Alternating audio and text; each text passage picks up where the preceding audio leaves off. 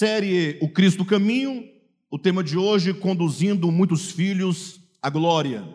Vamos dar seguimento né, ao que estávamos falando a semana passada, mas é importante chamar a atenção de todos, e eu queria muito, mas muito mesmo, que cada um de vocês é, ouvisse essas ministrações, essas mensagens, com bastante atenção, procurando compreender é, tudo o que nós aqui estamos falando. Porque a série O Cristo Caminho está sendo proposta como um discipulado. Ou seja, pelo menos aí nos próximos domingos, não sei quantos para frente, nós estamos dentro de um discipulado, aprendendo as verdades fundamentais do Evangelho, para que uma vez que você compreenda, uma vez que você compreende ah, essas verdades bíblicas, você tenha a oportunidade então de agir segundo a revelação de Deus. Tá bom? É importante, portanto, que cada um de nós esteja bastante atento né, a, essa, a essas ministrações que são muito importantes. Conduzindo muitos filhos à glória. Amados, nós vimos na mensagem da semana passada que a grande obra de Deus em relação a nós, a sua igreja, sobretudo, é que o Senhor está conduzindo os seus muitos filhos à glória. E nessa manhã nós estamos aqui para explicar um pouco melhor como essa condução né, do Senhor, a, de cada um de nós, ela acontece. Como essa condução acontece? Quais são os meios que Deus usa para nos conduzir à glória? Né? E para tanto, quero convidar vocês a lerem um primeiro texto comigo, em Hebreus capítulo 2, versículo 10. É o mesmo texto que falamos na semana passada, mas vamos dando seguimento. Capítulo 2, versículo 10, que diz assim: Porque convinha que aquele por cuja causa e por quem todas as coisas existem, conduzindo muitos filhos à glória, aperfeiçoasse por meio de sofrimentos o autor da salvação deles. Então, o tema da mensagem é extraído deste texto, conduzindo muitos filhos à glória. E isso porque nós temos visto que quando Deus criou todas as coisas, Deus criou o homem à sua imagem e semelhança. Entretanto, o salmista Davi, ele traz um questionamento sobre o texto original de Gênesis capítulo 1, quando Davi diz assim: Ora, Senhor, eu olho para os céus, eu olho para o mundo, eu olho para a criação, e eu vejo quão vasta é a tua obra, quão grande é a tua obra, mas eu não consigo ver o homem criado pelas tuas mãos, dominando sobre todas as coisas. Davi chega a questionar: que é o homem para que dele te lembres? E se você mesmo olhar para a própria condição humana, sobre a terra ao longo de toda a história, logo você vai perceber que, embora o homem tenha algum poder sobre a criação, sobretudo um poder de destruir as coisas criadas por Deus, mas nós não vemos de fato o homem governando sobre todas as coisas. É daí então que, quando nós chegamos no livro de Hebreus, sobretudo no capítulo 2 de Hebreus, o escritor aos Hebreus vai nos explicar claramente que na verdade o homem que vai conduzir e governar sobre todas as coisas é o homem chamado Jesus.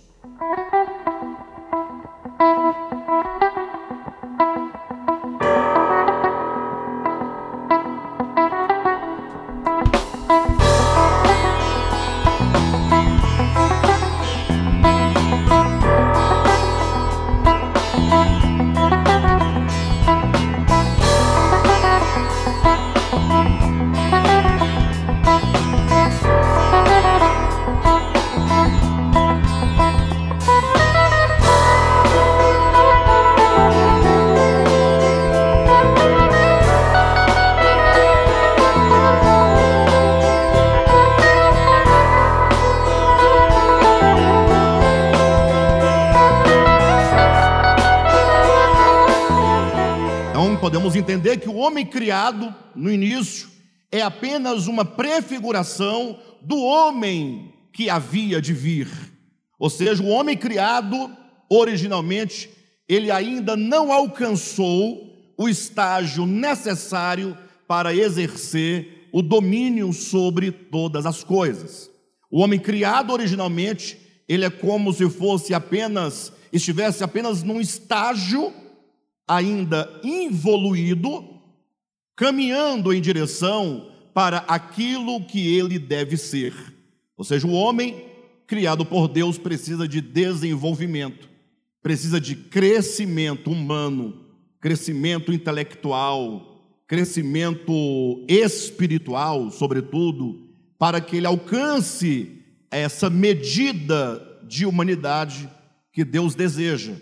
É por isso que nós entendemos então pelo Evangelho que na dispensação da plenitude do tempo, Deus enviou o seu filho, nascido de mulher, nascido sob a lei, no caso, Cristo de Deus se faz homem, e como homem, agora esse Jesus de Nazaré, é ele que vai ser o primeiro a alcançar essa, esse grau de consciência expandida que Deus tanto deseja. Jesus, o homem, é aquele que vai, primeiramente, à nossa frente, abrindo o caminho e agora então, a partir de então, nos conduzindo à, à mesma estatura dele, não é? Nos levando ao crescimento, nos levando, portanto, à mesma medida e estatura do Filho de Deus. Portanto, a grande obra de Deus é nos conduzir à glória, é nos, nos conduzir a esse estado e esse estágio de crescimento espiritual que nós, cristãos, chamamos de salvação ou chamamos de glorificação. Então, daí eu preciso que vocês pensem um pouco comigo, porque talvez seja esse o ponto fundamental que vai gerar em nós uma mudança, que vai gerar em nós uma guinada. Talvez, né? O que nós estamos fazendo da nossa vida humana? Quais são os valores que verdadeiramente nós temos como sendo os mais importantes valores que determinam e conduzem as nossas vidas. Eu digo isso, queridos, porque nós vivemos, tratando-se do mundo religioso, num mundo que tem muitas religiões. E por falar somente do cristianismo, o cristianismo é uma religião fragmentada em milhares e milhares de denominações, cada qual com a sua doutrina, cada qual com o seu pensamento, cada qual com o seu segmento cada qual com seus alvos, com suas buscas, não é? é? Entretanto, a pergunta é: ora, mas diante dessa confusão e conflito de pensamento, eu preciso encontrar primeiramente aquilo que é de mais importante na minha existência, para que eu possa me dedicar, portanto, àquilo que é mais importante. Muitas pessoas estão morrendo e sem mesmo saber para que elas existem sem mesmo saber qual é o alvo e o objetivo da sua existência. E para nós encontrarmos esse objetivo, precisamos buscar em Deus. Deus é a origem da nossa existência, e Deus é o alvo da nossa existência.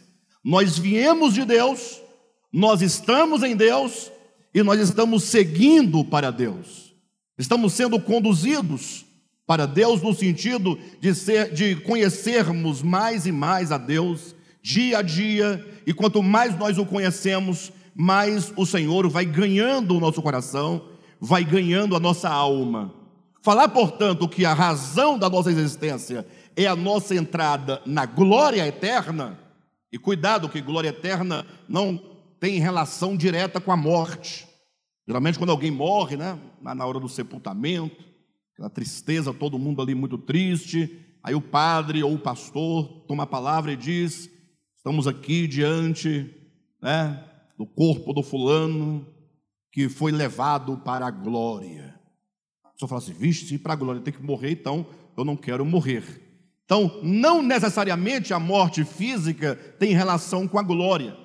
Entrar na glória significa atingir um estágio de crescimento de maturidade, de frutificação, por meio do conhecimento de Deus. Ou seja, nós precisamos entender que nós precisamos de evoluir, precisamos crescer. precisamos desenvolver a nossa salvação. Precisamos alcançar plenamente a nossa salvação. Agora, a pergunta que surge diante disso é: como o Senhor, nosso Deus, realiza esta obra de nos conduzir a este nível? E eu quero responder a essa pergunta, a esse como o Senhor está nos conduzindo à glória, por meio de uh, três pontos fundamentais. O primeiro ponto é que o Senhor não nos conduz à glória, presta atenção.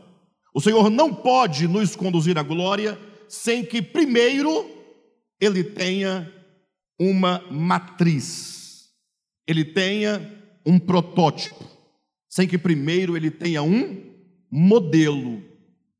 Um homem modelo, um homem padrão, um homem que seja uma matriz a partir da qual todos nós seremos conformados.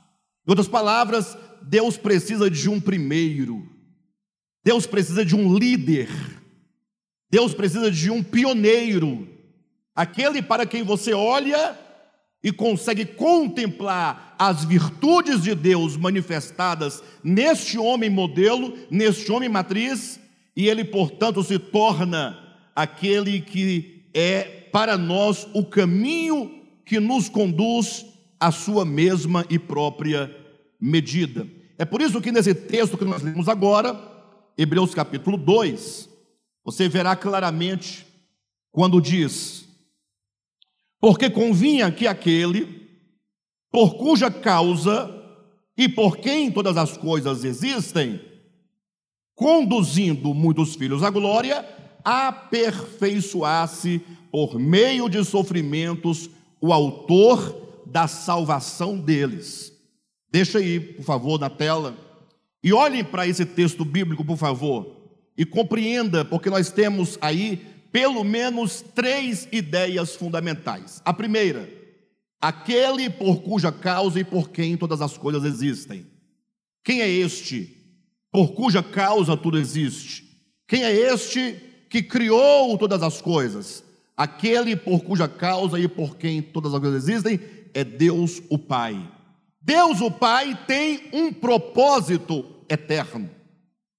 Ou seja, Deus, quando se propõe a trazer à existência a sua criação, ele não o faz ao acaso, ele não o faz porque não tinha o que fazer, ele não o faz de qualquer maneira, não, ele está seguindo um projeto. Deus tem um projeto a priori, e por isso a criação de Deus vem à existência, porque ele tem um propósito. Então nós temos Deus o Pai, aquele por quem ah, por cuja causa e por quem todas as coisas existem. Segundo ponto, este pai conduzindo muitos filhos à glória. Então o pai está fazendo o quê? Ele está conduzindo. Conduzindo quem? Muitos filhos. Conduzindo para onde? Para a glória. O pai está conduzindo seus filhos à glória. Então a grande obra de Deus é de conduzir os seus filhos à glória. E a pergunta que eu faço é: você está sendo conduzido à glória? Que pergunta chata, pergunta esquisita, pergunta vazia, tanta coisa para você resolver, tanta coisa para você fazer, imposto para pagar, trabalhos a realizar, aposentadoria para garantir, casar o filho, comprar a casa, o apartamento, resolver o problema da fazenda, eu vou ficar preocupado em ser conduzido à glória? Eu digo, não precisa se preocupar, calma. Você terá muito tempo no leito, no leito de morte. Eu espero que você tenha, né? Tem uns que morrem de uma vez. Tá, Mas o fato é que muitos estão aguardando a desesperança bater na sua porta para ele começar a pensar em ser conduzido à glória. Então veja, eu tenho aqui um sobrinho, Fábio Leandro, um rapaz bonito, bonito, não é porque é meu sobrinho, não, é porque é bonito. Na verdade, ele é bonito porque é meu sobrinho, não é porque eu sou tio dele. Mas uma coisa linda, forte, personal trainer, não é? Professor de educação física, saudável, inteligente, não tem muito dinheiro não, mas tem um, um pouquinho, dá para se movimentar. E agora, por que, que ele vai ficar pensando em ser conduzido à glória? Vocês concordam que essa ideia de ser conduzido à glória acaba ficando em segundo plano? Ou terceiro, ou quarto? Às vezes não entra nem nos, no top 10 das nossas, dos nossos objetivos, né? das nossas preocupações. Daí, né, que Deus o livre, amanhã ou depois tudo começa a dar errado, aí vem um problema, vem outro, vem uma enfermidade, aí vai lutar e luta para sobreviver, toma remédio, vai ao médico, faz cirurgia, faz isso, faz aquilo outro, o médico fala assim: olha, esgotaram-se as nossas, os nossos recursos esgotaram-se. Ele falou: e agora? Agora você vai ser devolvido à família para você ficar em casa aguardando o momento de ser devolvido à terra. Aí nesse momento, os amigos vão embora, porque está careca, magro, não come mais pela via oral, tudo por meio de canudinho, já não faz o cocô pelas vias normais, é pela bolsa, já não faz xixi, tem que dar banho, tem que fazer. Ai, mas é tão novo, tão bonito, é. Mas acontece com o novo, com o velho, com a criança, com o recém-nascido, com o jovem. Aí nesse momento, como ele não tem mais nada para fazer, porque as gatinhas sumiram, os amigos sumiram, a bebida não faz sentido, nada mais faz sentido. Ele agora já está tendo, já está vendo as portas de acesso à eternidade. Aí ele começa a pensar. Eu me recordo de uma mensagem em que o Alexandre dizia que Deus está nos conduzindo à glória. Aí ele vai mandar me chamar e vai falar assim: como é mesmo aquela mensagem? O que, que quer dizer mesmo ser conduzido à glória? Aí vou explicar para ele: ser conduzido à glória é você chegar a um nível de conhecimento de Deus e de experiência de Deus que faz de você um homem adequado para a eternidade. Aí ele, com os olhos cheios d'água, vai me perguntar: ainda dá tempo? Aí eu vou responder bem: pelo menos aqui, eu acho que não dá mais tempo. Aqui. Porque a vida, ou melhor, uma vida de 30 anos, se resolve em três meses. O que nós somos é produto de anos a fio que foram coisas que foram sedimentadas dentro de nós, ideias, sentimentos, pensamentos, forma de ser, forma de agir, que se demonstram e se revelam nos nossos relacionamentos. Aí neste momento o que ele vai fazer? Vai estar com a Bíblia do lado, 24 horas lendo, querendo entender alguma coisa. Vai se lembrar que tantas vezes ele deixou de estar reunido, aprendendo. Não, não. Vai deixar tudo para os 45 minutos do segundo tempo. Já viu aquele time de futebol, seleção brasileira, ou o seu time de mesmo do coração aí, quando está naquela, naquele jogo de decisão e passa os 90 minutos fazendo nada, bola para a direita, bola para a esquerda. Aí, quando falta dois, três minutos para acabar o jogo, ele começa a querer jogar. Já viram isso? Aí fala: meu irmão, não dá mais tempo. Você tinha que ter esse espírito aí do início, essa vontade de ganhar do início. E agora não dá tempo mais, já foi, perdeu. Bem, de todo modo, Todos nós estamos sendo conduzidos à glória. E você, portanto, precisa ter isso no seu sentido. O primeiro ponto é Deus, o Pai. O segundo, o fato de que Ele está conduzindo muitos filhos à glória. Terceiro ponto, que é o que nós vamos tratar hoje, é que para que então o Pai nos conduza à glória, primeiro ele teve que aperfeiçoar um. Ele teve que aperfeiçoar um esse primeiro para ser o líder, para ser o pioneiro, a matriz, né? no caso, veja, conduzindo muitos filhos à glória, vírgula, aperfeiçoar-se por meio de sofrimentos, o autor da salvação deles. Está claro aí para vocês esses três pontos? Como é que se lê para ficar bem mais claro? Você salta a segunda informação, sai da primeira para a última, porque convinha que aquele por cuja causa e por quem todas as coisas existem aperfeiçoasse o autor da salvação deles. Você vai direto para o ponto. Convinha, era necessário, aprove ao Pai aperfeiçoar o autor da nossa salvação. Aí você vai falar assim: não estou entendendo. O autor da nossa salvação é Jesus. Quem é o nosso Salvador? Diz, ele é Jesus. O Salvador, ele é Jesus, não é? Ora, então, o nosso Salvador foi o que? Aperfeiçoado. Convinha que o Pai aperfeiçoasse o autor da nossa salvação. Jesus, portanto, foi o primeiro aperfeiçoado. Sou estranho no primeiro momento.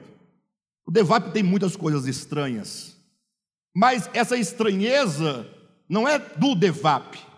Essa estranheza é gerada em razão do tempo em que nós ficamos perdendo tempo com discussões teóricas e discussões teológicas que não levam a lugar algum.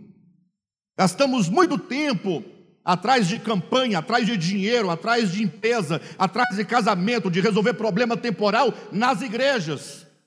E agora, de repente, você, quando eu quero ouvir algo mais claro, algo mais bíblico, algo mais profundo, algo eterno, você se depara com o texto de Hebreus. Convinha que o Pai aperfeiçoasse o autor da nossa salvação. Logo, o autor da nossa salvação, que é Jesus, precisou de aperfeiçoamento. Mas não é um aperfeiçoamento, e aqui é importante que vocês saibam, no sentido negativo, como se ele fosse torto e precisou de ser consertado. Não.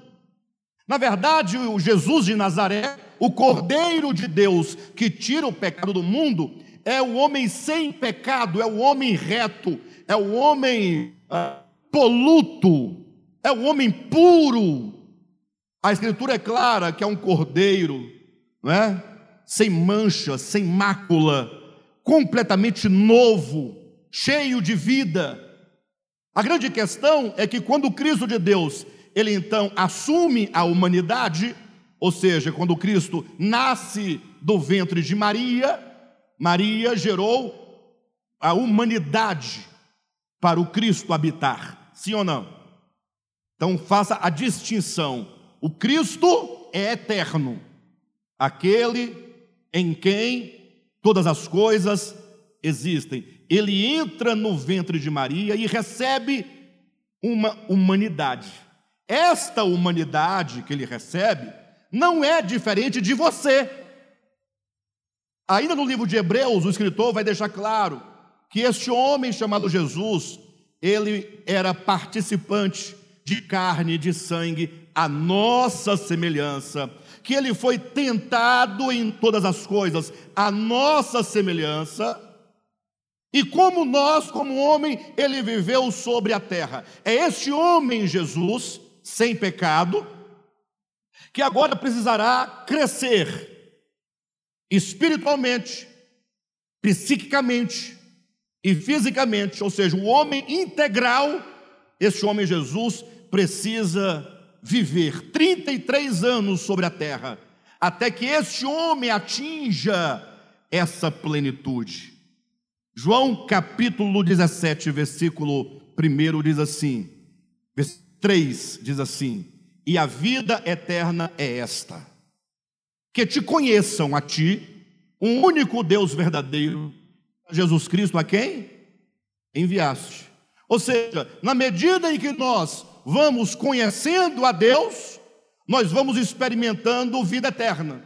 E é esta vida eterna que vai nos levando à plenitude, vai nos levando ao nível de conhecimento, de experiência e de crescimento espiritual. Então, o homem Jesus, a cada dia da sua existência, ele foi experimentando o conhecer a Deus. O homem Jesus, distinga isso claramente na mente de vocês.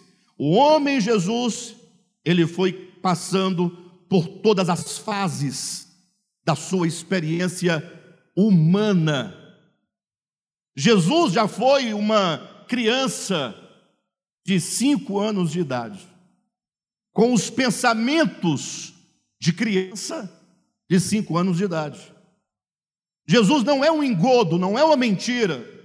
A encarnação do Verbo não pode ser uma mentira.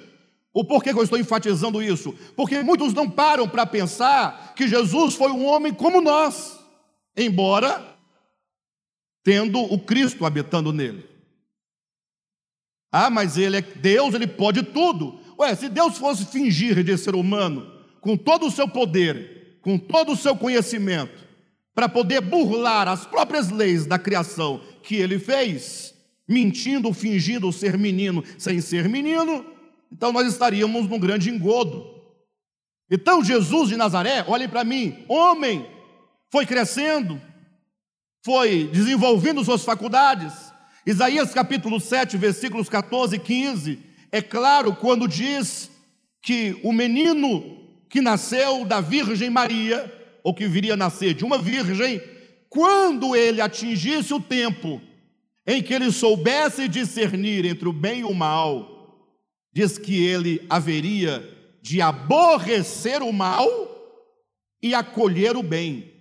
Vocês sabiam que Jesus, homem, esteve diante da árvore do conhecimento do bem e do mal? Ou vocês pensavam que só quem esteve foi Adão?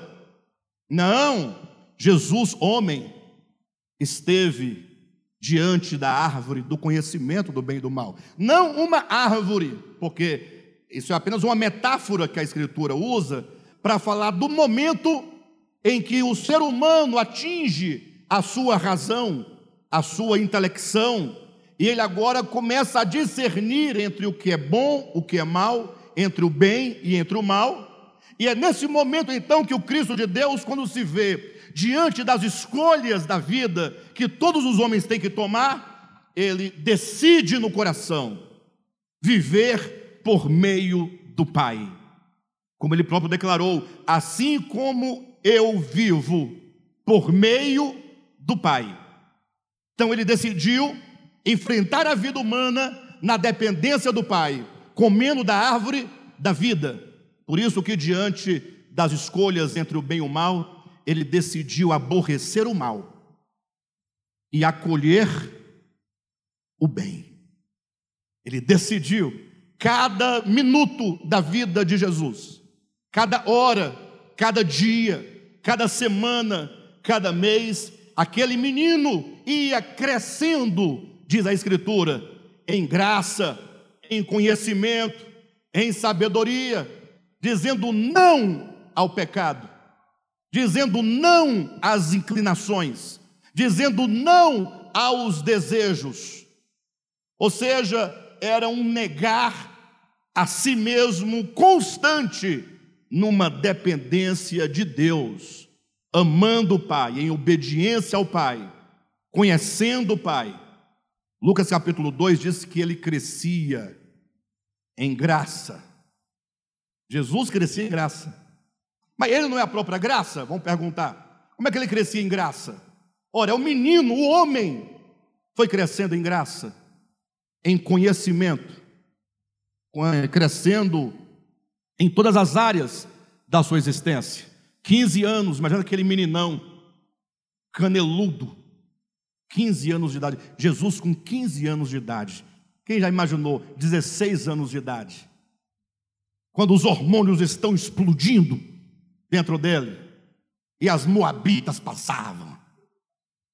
As cananitas passavam. Dizem por aí, dizem que as moabitas eram terríveis. É. Por isso que Balaão teve aquela extraordinária ideia. Não que fosse pecado, né, qualquer relacionamento normal e sadio entre um homem e uma mulher, não é isso. Mas é que ele sabia da sua missão da sua função, porque ele veio ao mundo, e ele teve, portanto, que negar de si ou para si todas as coisas. 20 anos de idade. 25 anos de idade, sem pecado. Meu Deus do céu, que coisa extraordinária. 30 anos de idade começa seu ministério. Começam as perseguições por parte da religião prevalecente do seu tempo e lugar. Três anos e meio depois, é o momento mais doloroso. E agora ele será colocado à última prova.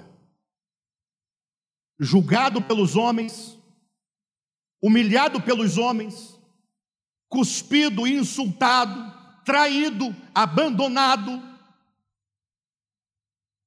Agora é dada a ele uma cruz, ele tem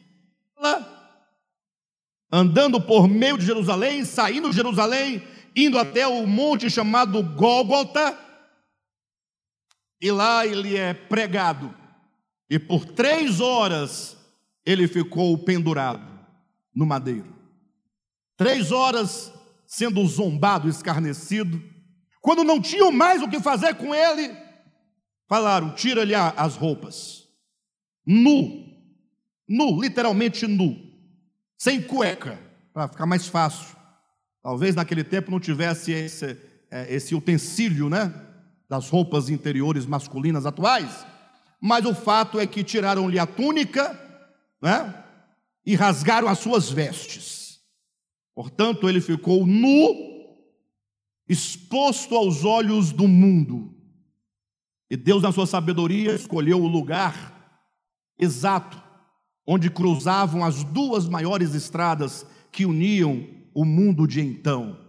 Quem vinha da Índia, da China, todas aquelas regiões do Egito, tinham que passar daquele lugar, daquele lugar que entrecruzavam essas duas grandes estradas, e ali diante do mundo, portanto, estava exposto o homem Jesus. Bem, mas tudo isso é porque eu queria chegar naquele momento em que depois de ter sofrido tudo, Jesus olha para o alto e declara as seguintes palavras: Pai, está consumado. A palavra consumado, tetelestai, está consumado.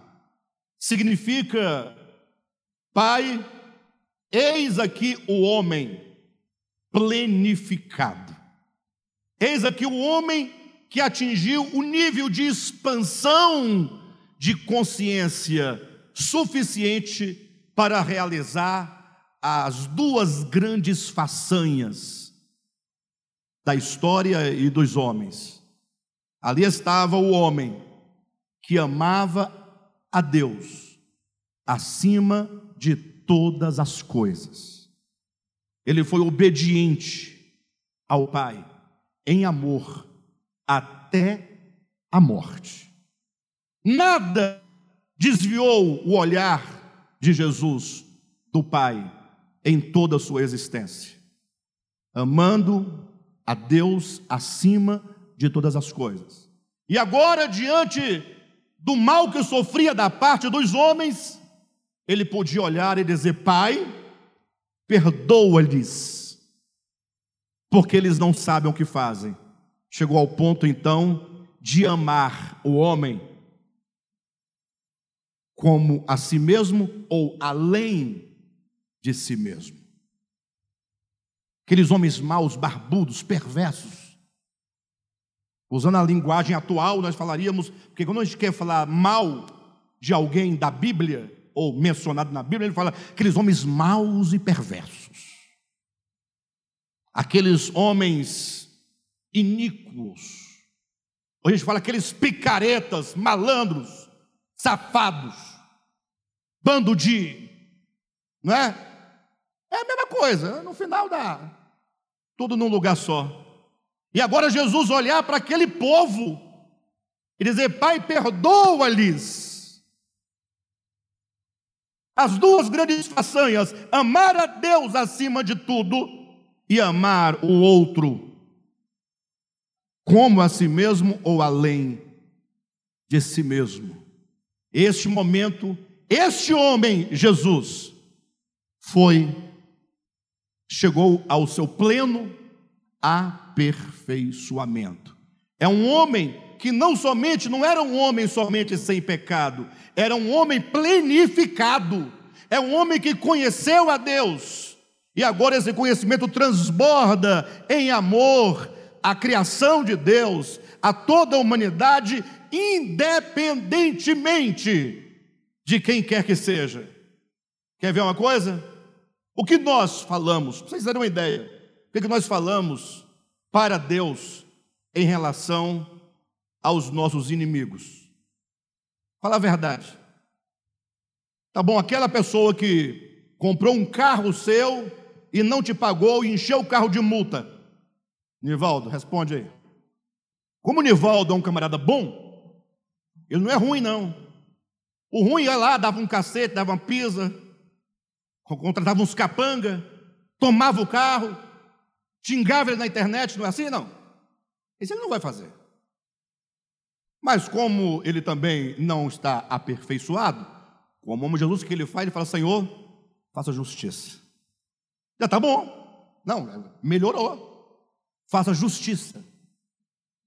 Ora, mas e por que, que Jesus na cruz não disse, Pai, faça justiça, Pai? E se ele fizesse, falasse isso, não seria legítimo? Mas Deus estava em Cristo. Fazendo o quê? Reconciliando consigo o mundo. Quando você quer que alguém se reconcilie com você, quais as palavras que você usa? Sabe aquele camarada que quer se reconciliar com a esposa, com a namorada, e é orgulhoso, ele fala assim: Pois é, vamos voltar, mas vamos ver aquele negócio, acabou, não tem volta. Vai começar a briga de novo. Sim ou não? Imagina o Jesus na cruz dizendo: Olha, pai, eles querem se reconciliar contigo, nós com eles, vamos lá, mas tem umas pendências. Pilatos é um sem futuro, lava as mãos quando tinha que assumir uma posição, não tem posição, covarde. Pedro também tem que ver a situação de Pedro, porque Pedro é o seguinte: Pedro me negou diante de criados, Pedro, que viu, que andou sobre as águas, que esteve comigo, que ouviu tudo o que eu disse, simplesmente começou a usar palavras de baixo calão para tentar provar que eu era um estranho para ele. Pedro tem que sofrer alguma coisa aí. Não é só assim, não, está perdoado, acabou, não, não, não, não, não. Judas, então, esse aí, filho de Belial, Agora imagine só os soldados, o que cuspiu, o que golpeou, mas Deus estava em Cristo, reconciliando consigo o mundo. Olha a frase: não imputando aos homens as suas transgressões. Então, Nivaldo, você está caminhando para o estágio da exigir justiça, o que é legítimo, para o momento em que você fala, pai, aquele camarada não sabe o que faz, perdoa o irmão. Não é que Deus não quer perdoar e o Nivaldo quer que ele perdoe. Não, não, quando o Nivaldo disser, perdoa-lhe porque não sabe o que faz, é Deus apenas vendo que o Nivaldo está chegando ao aperfeiçoamento. Quem está entendendo? Então, quando Jesus diz tetelestai, está consumado, ele está dizendo: eis o homem pleno. Agora, como ele vai nos levar à glória? Chegou num ponto importante, eu quero que vocês abram a escritura. Em João 12, 32. Rogério separou para mim aqueles dois posts. Coloca o primeiro, por gentileza capítulo 12 do Evangelho de João, versículo 32. Isso aqui é Jesus dizendo, tá, queridos? E eu, quando for levantado da terra, atrairei alguns a mim. Olha o texto bíblico: quando eu for levantado, atrairei alguns a mim. Como é que diz na Bíblia? Quando eu for levantado da terra, atrairei todos a mim. Queridos, isso é extraordinário, porque estamos aqui falando daquele homem, Jesus, como Pedro diz, não há salvação em nenhum outro nome pelo qual importa que sejamos salvos: Jesus. Esse Jesus que está aqui no seu desenvolvimento até chegar no momento do tetelestai, do está consumado, ele ainda não tinha chegado, ele estava chegando. Ele diz: Olha, pessoal, eu estou sendo aperfeiçoado, chegando à planificação de expansão de consciência para poder realizar as duas maiores façanhas, que é amar a Deus acima de tudo e a humanidade, com esse amor divino. Ele diz assim: Olha, quando eu for levantado. Diz amém, queridos? Ele está dizendo: quando eu for levantado da terra. Então ele está dizendo: eu serei levantado. Infelizmente, muitos entendem o ser levantado como sendo: coloca ele deitado no madeiro, prega, os pregos, e agora, ai, levanta, levanta, levanta, levanta. Levantou, foi levantado, né? Isso porque o versículo seguinte vai dizer: Isso disse para se referir ao gênero de morte que havia de sofrer, né? Aí por causa disso estão entendendo que ele foi levantado, porque a cruz foi levantada. Aí ele está agora levantado. Não, não, não, não. Essa semana eu fiquei estupefato. Estupefato. Vocês sabem que eu sou meio escandaloso quando eu fico estupefato. É porque eu estou vendo coisas e o povo em volta não está vendo, eu fico louco. Eu não está enxergando. A pessoa desdenha de mim. Não, já vi, já. Estou vendo. Desdenha. Né? Aí você explica, explica, a pessoa ouve sem ouvir. Ah, é, é isso mesmo. Queridos, quando eu for levantado, diga: Jesus foi levantado. Quando eu for levantado da terra, ele diz: Eu atrairei todos a mim. Vamos entender esse texto. Eu fiz questão de trazer, por favor, a palavra grega levantado.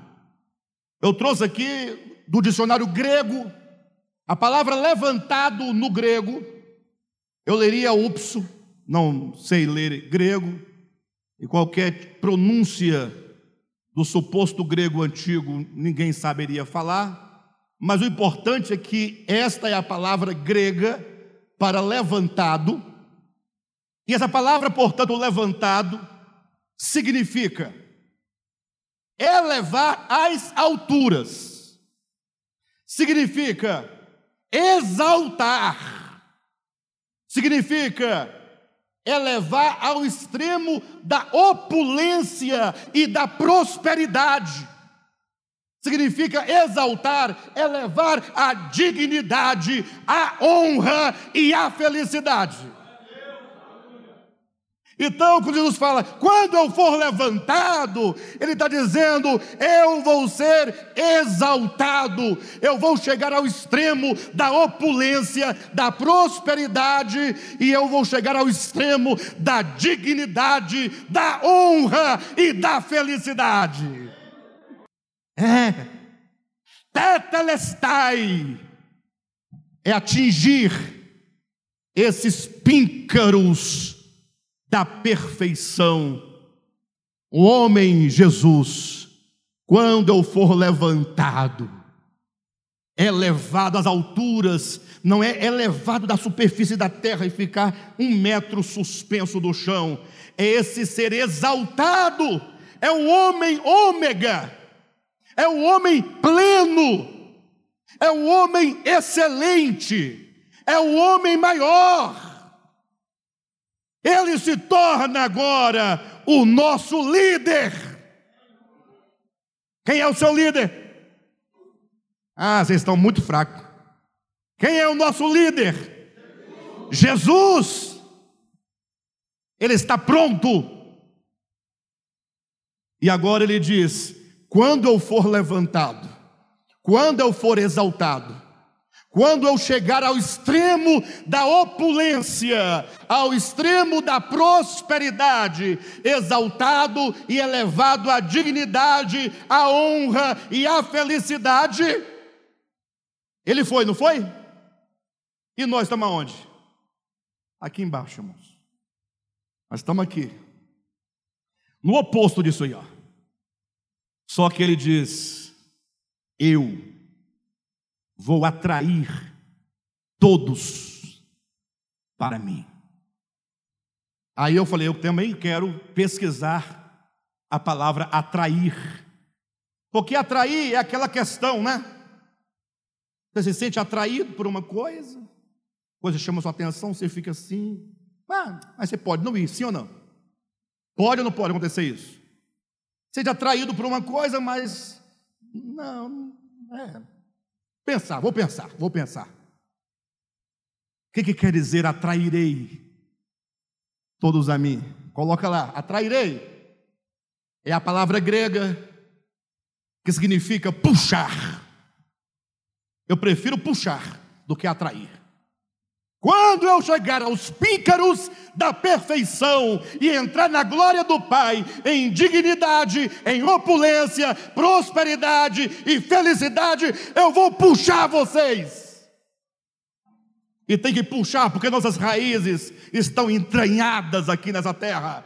Mas ele falou: Eu vou puxar vocês, eu vou arrancar vocês, eu vou puxar vocês não lançando uma corda, mas é porque existe um poder interno dentro de vocês que fará com que vocês ascendam juntamente comigo.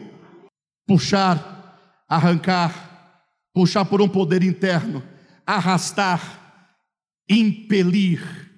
A boa notícia dessa manhã: Jesus vai te arrastar. Você será arrancado e é levado ao mesmo lugar onde ele está. Aí eu falei: não, calma. Essa palavra grega é o cal, não sei, como é que lê Josué? É o culo. É. Essa palavra não é isso. Esta palavra, olhem lá em cima, do lado tem referência? Sim ou não? Só o Josué para falar essas coisas. É grego. Ah, é lá, o el kul, o kul lá não, é, não tem essa, esse sentido. Em português é atrairei. Tem nada a ver. Olha para cá, pessoal. Referência do lado de cá, sim ou não? Do lado de cá? Concordância. O que, que aquela concordância faz ali? Aquela concordância, quando você clica nela, ela vai te levar a todos os textos do Novo Testamento em que essa palavra atrairei no grego se encontra. Ou seja, você pega a palavra que significa puxar, arrancar, né, é, arrastar, impelir. Aí eu quero ver essa palavra em outros versículos do Novo Testamento para saber o que lá ela significa também, se é a mesma coisa ou se é diferente. Aí eu fui buscar as palavras lá. Rapidamente, só para vocês terem uma ideia, ah, me ajuda aí, vamos para a Bíblia. João 18, 10, rapidamente. João 18, 10. Só vocês entenderem a força da palavra. A força da palavra.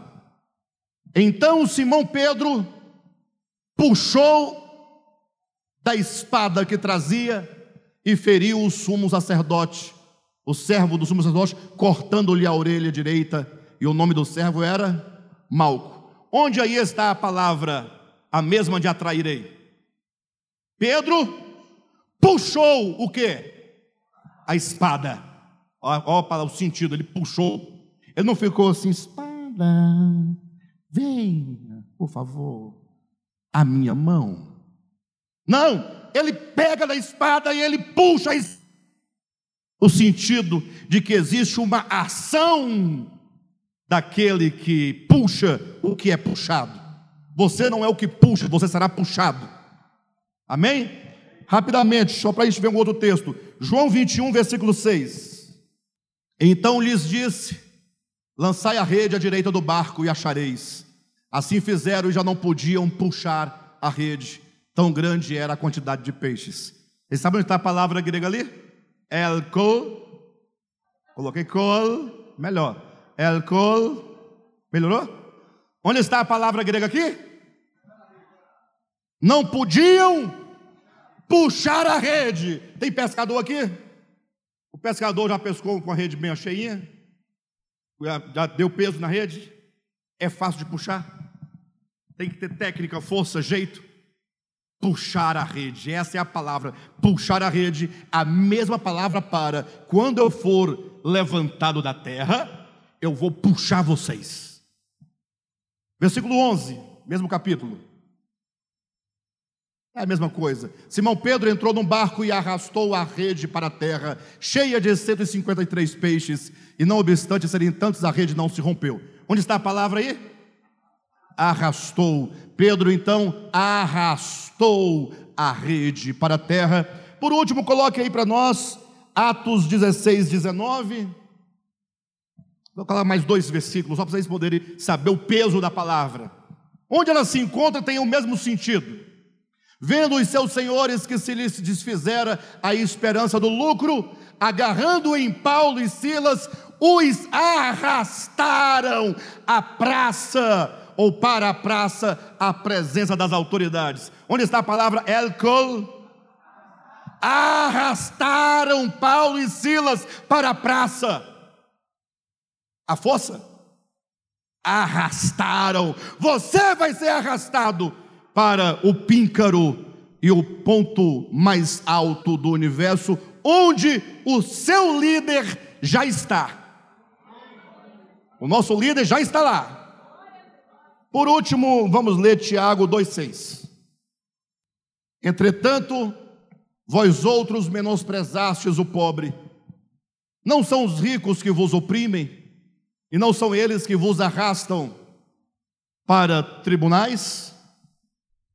Elcol arrastam para os tribunais. Obrigado, Rogério. Que maravilha. Então vamos voltar para o texto de origem. Esses versículos todos, não confunda sua mente.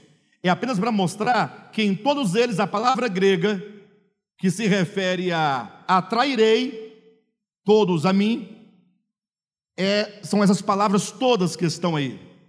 Ou seja, sempre com o sentido de arrancar, puxar, arrastar, ou seja, Jesus, ele tem um meio de nos conduzir à glória.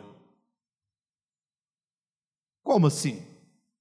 Arrancando-nos, arrancando nossas raízes do egoísmo, da vaidade, do amor ao dinheiro, arrancando nossas raízes de tudo que hoje nos prende, Talvez você seja, ou talvez você tenha, conheça alguém, fala, meu Deus, mas aquela pessoa, tem jeito para aquela pessoa, não vai, não tem nem abertura para a gente conversar. Calma. O pioneiro, o, o líder, o nosso chefe, o primeiro, já chegou lá. A entrada de Jesus na glória é a garantia de que todos chegarão. Todos chegarão. Afinal, quem disse foi ele: quando eu for levantado da terra, você já sabe agora o que é ser levantado, sim ou não?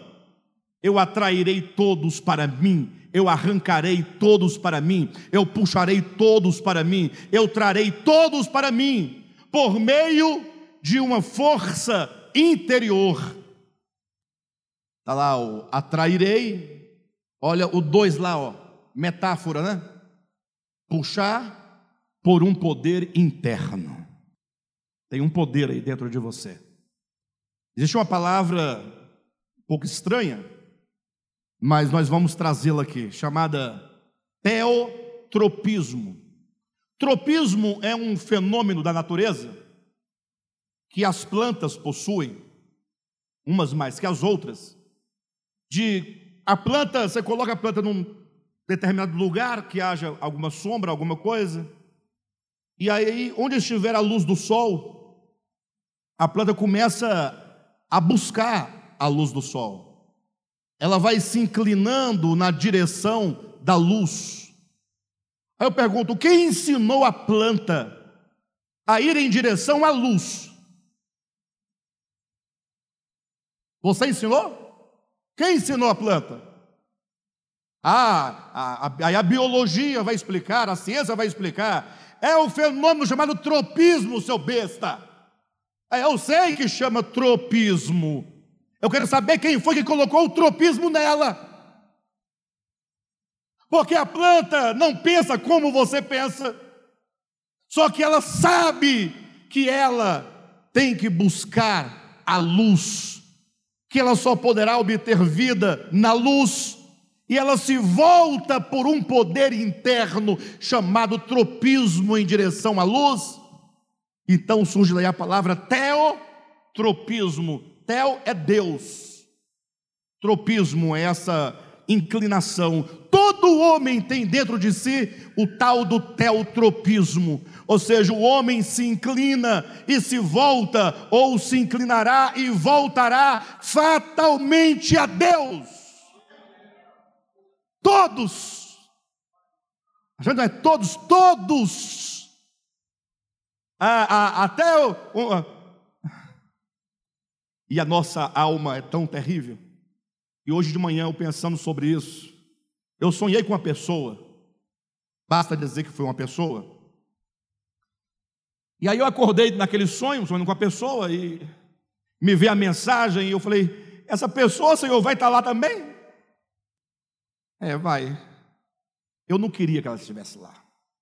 Verdade. Porque não, é chato demais se ela for. Vai ser muito chato. Até porque hoje eu evito os lugares, se pessoa tiver, ah, não, tá bom, já para outra vez. Vocês também são assim ou só eu que sou assim?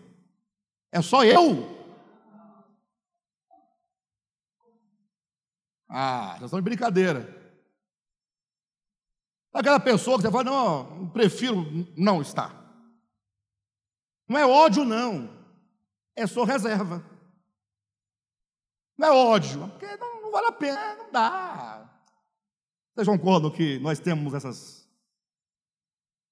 Aí o Espírito Santo me disse: fica tranquilo, porque quando você chegar lá, você não será mais o mesmo.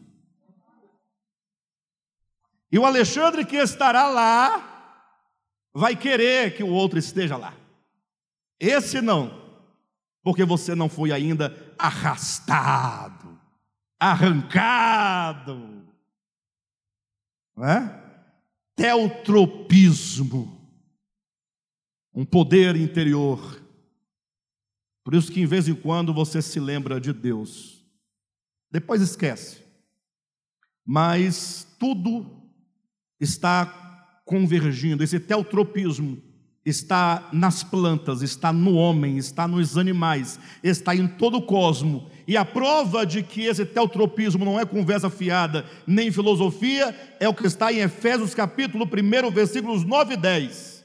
Desvendando-nos o mistério da sua vontade. Deus tem uma vontade de fazer convergir para Cristo. Olha o teotropismo aí. Olha as coisas se voltando para Cristo. Ou as coisas se convergindo para Cristo, ah, é, é, desvendando o mistério da sua vontade, de fazer convergir para Cristo todas as coisas, as dos céus e as da terra, e as de debaixo da terra, nada escapa ao poder interior de atração do Cristo de Deus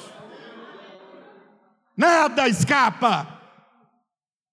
Nada escapa. Todos serão atraídos, porque Ele arrancará a todos os homens, seja de onde for ou qual for a profundidade do poço.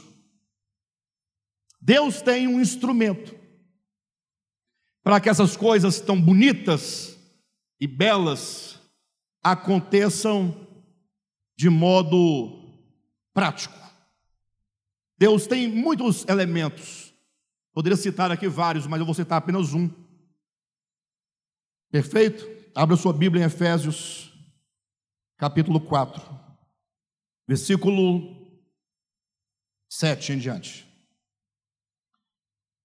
E a graça foi concedida a cada um de nós, segundo a proporção do dom de Cristo. Queridos, a Bíblia é tão profunda, tão grande, as ideias, os pensamentos. Eu, eu precisaria de uma semana inteira a gente ficar aqui para a gente poder ir palavra por palavra, entendendo cada detalhe. Mas quando a Bíblia fala e a graça nos foi dada, foi dada a nós, é, nós temos um, um, corremos um erro muito grande, às vezes um perigo muito grande. É, quando você lê nós, você se inclui, sim ou não? Ah, nós é nós, ué. É, mas nós aqui pode ser um grupo distinto de pessoas se referindo a um outro grupo. Olha, pessoal, nós aqui, nós aqui da frente, digamos, um exemplo. Então, não raras vezes, Paulo vai usar o termo nós para se referir aos apóstolos, ok? Para se referir ao corpo apostólico. Ele vai usar muitas vezes o nós para se referir ao grupo de irmãos dentro da igreja, chamado de homens dons, apóstolos, profetas, evangelistas, pastores e mestres, etc., que é o caso aqui de Efésios. Ele diz que a graça foi concedida a cada um de nós segundo a proporção do dom de Cristo. Então aqui não é dom do Espírito Santo, é dom de Cristo. Verifique na sua Bíblia. Os dons espirituais do Espírito Santo é uma coisa. Vamos discutir esse assunto em outro momento. Aqui fala sobre o dom de Cristo. É o Cristo de Deus na prerrogativa de homem maior, de exaltado, de homem plenificado, de homem ômega, que vai realizar o que ele vai realizar ele vai concedendo a graça em proporção. Um exemplo é quando, se você pegar três jarras, uma jarra que caiba lá dentro cinco litros de água, uma outra jarra que caiba dois litros de água e uma terceira jarra que caiba um litro de água. E você encher cada uma delas bem cheinho, as três bem cheias. Eu pergunto: as três estão cheias? Eu pergunto: as três estão plenas? Mas as três é, comportam, ou as três possuem, as três é, recebem a mesma quantidade de água? Não. Então, aqui, embora as três estejam plenas, mas cada uma recebeu a quantidade de água proporcional à sua capacidade. Lembra da parábola dos talentos? Quando é dito a parábola não, do, não dos dez talentos, é a parábola dos oito talentos. O Senhor deu três talentos para um, não, cinco talentos para um, deu dois para outro e um para o terceiro. Aí diz: cada um recebeu conforme a sua capacidade. Mas capacidade não é capacidade intelectual, é capacidade de recebimento. Uma jarra não tem capacidade intelectual, ela tem a capacidade, a largura, a profundidade que cabe ali tantos litros de água. Quem está entendendo? Então o Senhor distribui os seus talentos proporcionalmente. Está na sua Bíblia? E a graça foi concedida a cada um de nós segundo a proporção do dom de Cristo. Por isso, diz, quando ele subiu às alturas, levou cativo o cativeiro e concedeu dons aos homens. Quando ele subiu às alturas, ele levou cativo o cativeiro, o cativeiro aí, no caso, é a própria morte, porque ele venceu a morte. Ou seja, quando ele subiu, fala da ressurreição e ascensão deste homem maior. Ok, pessoal? Quando ele subiu, ele levou o cativo, o cativeiro, e ele fez o que mais? Concedeu o que aos homens? Dons. Diga Jesus, ressurreto. Assunto: glorificado, entronizado e exaltado, concedeu dons aos homens. Está claro para vocês? Quem concedeu dons aos homens? O Cristo, Jesus, o Jesus exaltado, o homem maior, o nosso líder. Ele concedeu dons aos homens. Ah, então ele, na sua exaltação, não nos deixou aqui abandonados. Ele concedeu dons, segundo a proporção da graça, ou a graça segundo a proporção do dom. Seguindo adiante. Ora, o que quer dizer subiu? Senão que também havia descido até as regiões inferiores da terra. Aí fica muito claro, né? O que quer dizer subiu? senão que ele desceu às regiões mais inferiores da terra. O que significa aqui as regiões mais inferiores da terra? Inferno? Sim. Eu não perguntei o que é, as o que são as regiões. Perguntei o que significa. É porque o Cristo ele se reveste do homem, só que ele vai buscar essa humanidade nas regiões mais baixas. O homem mais destruído o homem no nível de pior condição. É de lá que esse homem sobe. Porque ele poderia falar, assim, não, vou levar só essa classe daqui, que é um pouquinho melhor, né? Não, eu vou pegar o homem no inferno. É de lá que eu arranco ele. E aí diz: Ora, o que quer dizer subiu, senão também que desceu às regiões inferiores da terra? Aquele que desceu é também o mesmo que subiu acima de todos os céus, para quê? Para encher todas as coisas. Ele é o pleroma da criação, ele é o pleroma de Deus. Mas e aí? E ele mesmo concedeu. Para do concedeu se você voltar na leitura, está dizendo o quê? Que a graça de Deus nos foi concedida segundo a proporção do dom. Qual o dom que você vai exercer ou que você será? Então, a graça na proporção para você ser e agir.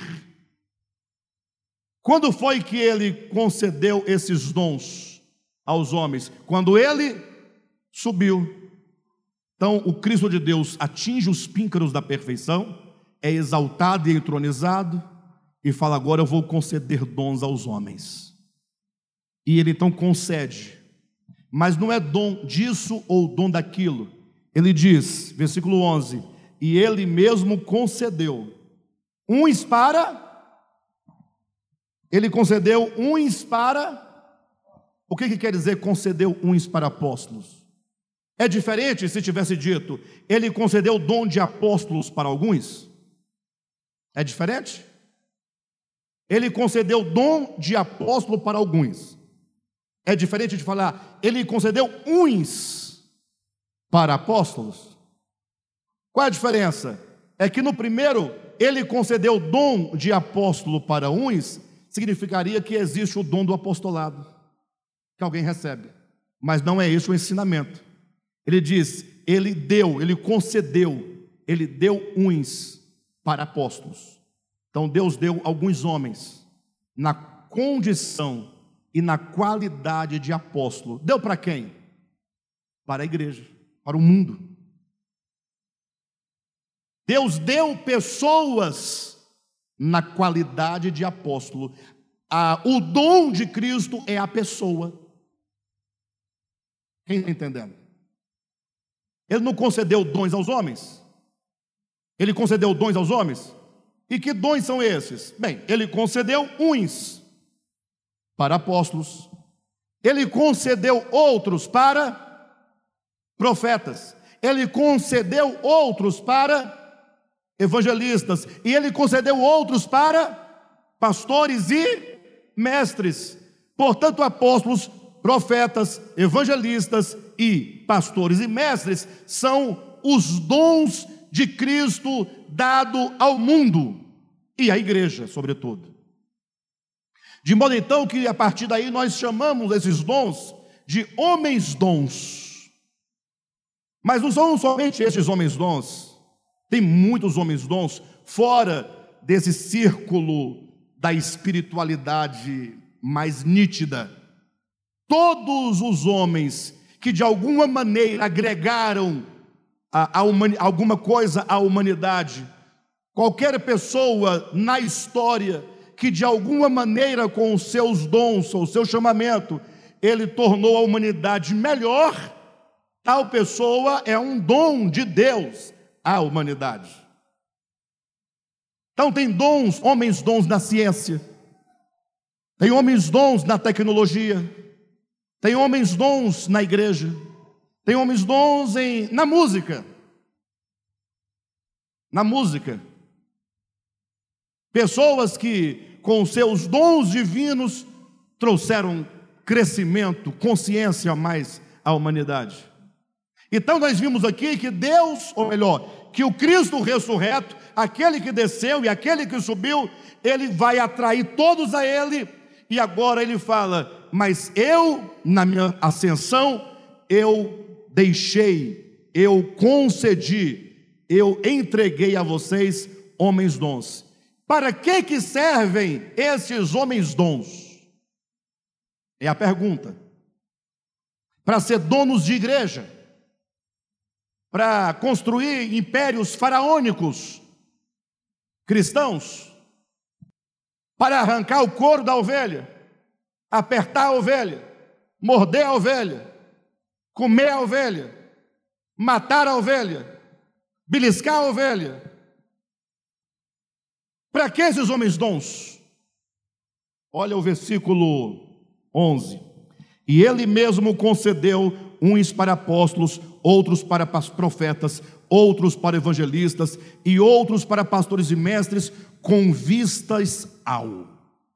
Ah, então tem um propósito. Com vistas ao. Com vistas ao aperfeiçoamento dos santos. Então os santos precisam de aperfeiçoamento. E para que os santos sejam, portanto, aperfeiçoados, Deus falou: Olha, eu vou entregar para vocês homens dons, eles vão ajudar vocês. Quem está entendendo? Veja do que está escrito: com vistas ao aperfeiçoamento dos santos, para o quê? Para o desempenho do seu serviço, para a edificação do corpo de Cristo. Portanto, está claro: os santos precisam de ser aperfeiçoados. Uma vez os santos aperfeiçoados, eles vão desempenhar o quê? O serviço, vão desempenhar o quê? O ministério, vão desempenhar o quê? A obra, vão desempenhar o quê? A realização da vontade de Deus. Para que tudo isso? Para que o corpo de Cristo seja o quê? Edificado. O que é o corpo de Cristo edificado? É o corpo de Cristo atingindo a mesma estatura e perfeição do homem maior, do homem pleno, dessa matriz que já está lá, nos arrancando e nos atraindo para Ele. Por isso o texto diz assim, versículo 13: Até que todos cheguemos à unidade da fé e do pleno conhecimento do Filho de Deus, a perfeita varonilidade, a medida da estatura da plenitude de Cristo. Quando está claro que nós vamos chegar à mesma estatura de Cristo. Ele não teve o seu desempenho, o seu crescimento, ele atingiu o pícaro da perfeição, e quando ele atingiu, o que, que ele disse? Te telestai. Você também terá o seu tetelestai. Quando vocês falar está feito, está consumado. Então todos nós estamos caminhando para essa perfeita varonilidade, para essa medida. Qual é a medida do crescimento nosso aqui nessa história? É a medida da estatura da plenitude de Cristo. Que maravilha, não? Versículo 14. Para que não sejamos como meninos agitados de um lado para o outro e levados ao redor por todo o vento de doutrina, pela artimanha dos homens, pela astúcia com que induzem ao erro, mas seguindo a verdade em amor, cresçamos em tudo naquele que é a cabeça, Cristo, de quem todo o corpo, bem ajustado e consolidado pelo auxílio de toda junta e segundo a justa cooperação de cada parte, efetua o seu próprio aumento para a edificação de si mesmo em amor. Não sei se vocês sabem, eu já estou encerrando, mas esse texto ele está fora da ordem lógica do pensamento. Vocês observaram, não? Não, né? Eu posso, vocês querem saber? Ou encerra aqui mesmo? Querem saber? É porque quando às vezes, não é, não, não é que está errado, tá? está tudo certo. É que a ordem do pensamento é que está trocada. Ou poderíamos dizer que se não é a ordem do pensamento, é a pessoa que escreveu, na hora colocou uma coisa na frente da outra. Vocês querem que eu mostre para vocês? Vamos lá. Só para vocês entenderem aqui. Versículo 12 diz o objetivo dos homens dons, certo? Aperfeiçoar os santos, para que os santos aperfeiçoados desempenhem o serviço para a edificação do corpo de Cristo. Perfeito? Aí o 13 diz: Até que todos cheguemos à unidade da fé e do pleno conhecimento do Filho de Deus, a perfeita varonilidade à medida da estatura de Cristo. Para quê? Opa, aí você vai pensar, uai, então nós vamos crescer até essa estatura plena para que não sejamos mais como meninos, agitados, sendo lançado de um lado para o outro? Não. A ordem é: Deus concedeu, o Cristo de Deus concedeu os homens dons para nos aperfeiçoar, para que nós não sejamos como meninos, agitados de um lado para o outro por todo o vento de doutrina. Ou seja, os homens dons têm a função de, ao instruir a igreja, fazer com que nós, igreja, não fiquemos o quê? De um lado para o outro. Busca uma doutrina aqui, larga, outra doutrina lá, larga, abandona. Sabe aquelas pessoas que não têm raiz? Que qualquer coisa que acontece é motivo de mudar de igreja? E não é mudar de localidade, não é mudar de doutrina. Então, os homens dons estão foram dados para nos aperfeiçoar, a fim de que não sejamos como meninos. Pelo contrário, olha o texto. Mas, versículo 15, mas seguindo a verdade em amor. Ou seja, ao invés de você ficar sendo levado de um lado para o outro pelos ventos de doutrinas, perdendo tempo, você vai seguindo a verdade em amor. Essa é a ordem do pensamento. Para que Deus deu os homens dons? Para o aperfeiçoamento dos santos. E por que os santos precisam de ser aperfeiçoados? Porque eles precisam de desempenhar o serviço da edificação do corpo de Cristo. Ah, mas tem um problema, os irmãos ficam às vezes sendo soprados. Vem um vento de doutrina, ele vai para lá. Vem outro vento de doutrina, carrega para o outro lado. Ele fica perdido, não sabe em que crer, não sabe para onde vai, não sabe o que fazer, já não tem certeza mais de nada, vive na dúvida.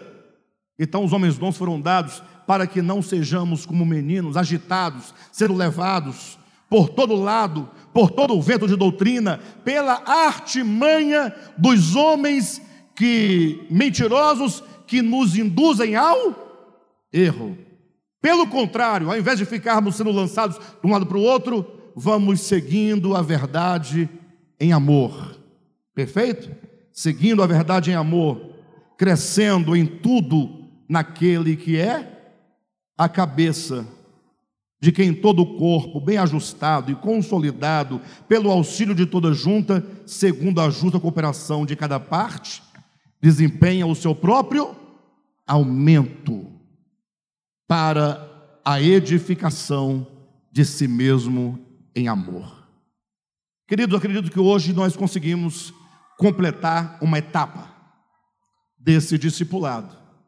Nós começamos desde a manifestação da vida, que foi se manifestando gradualmente, de modo ascendente, desde as relvas, ervas com semente, árvores frutíferas, e então às, aos peixes, às aves, aos animais selváticos, animais domésticos, o homem.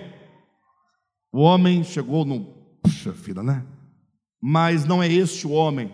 Aí veio o homem Jesus, o primeiro, o líder, o protótipo, a matriz.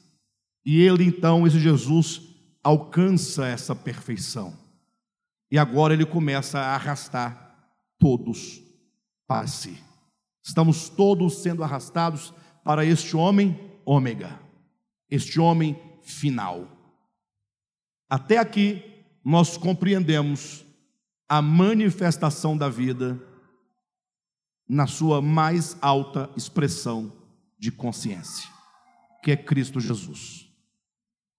A partir das próximas mensagens, nós vamos agora tomar esse Jesus, que é o caminho, e vamos olhá-lo, e vamos pensá-lo, e vamos refleti-lo em vários momentos da sua peregrinação aqui na terra. Vamos aprender com o caminho e caminhar com o caminho no caminho. Amém? Glória a Deus.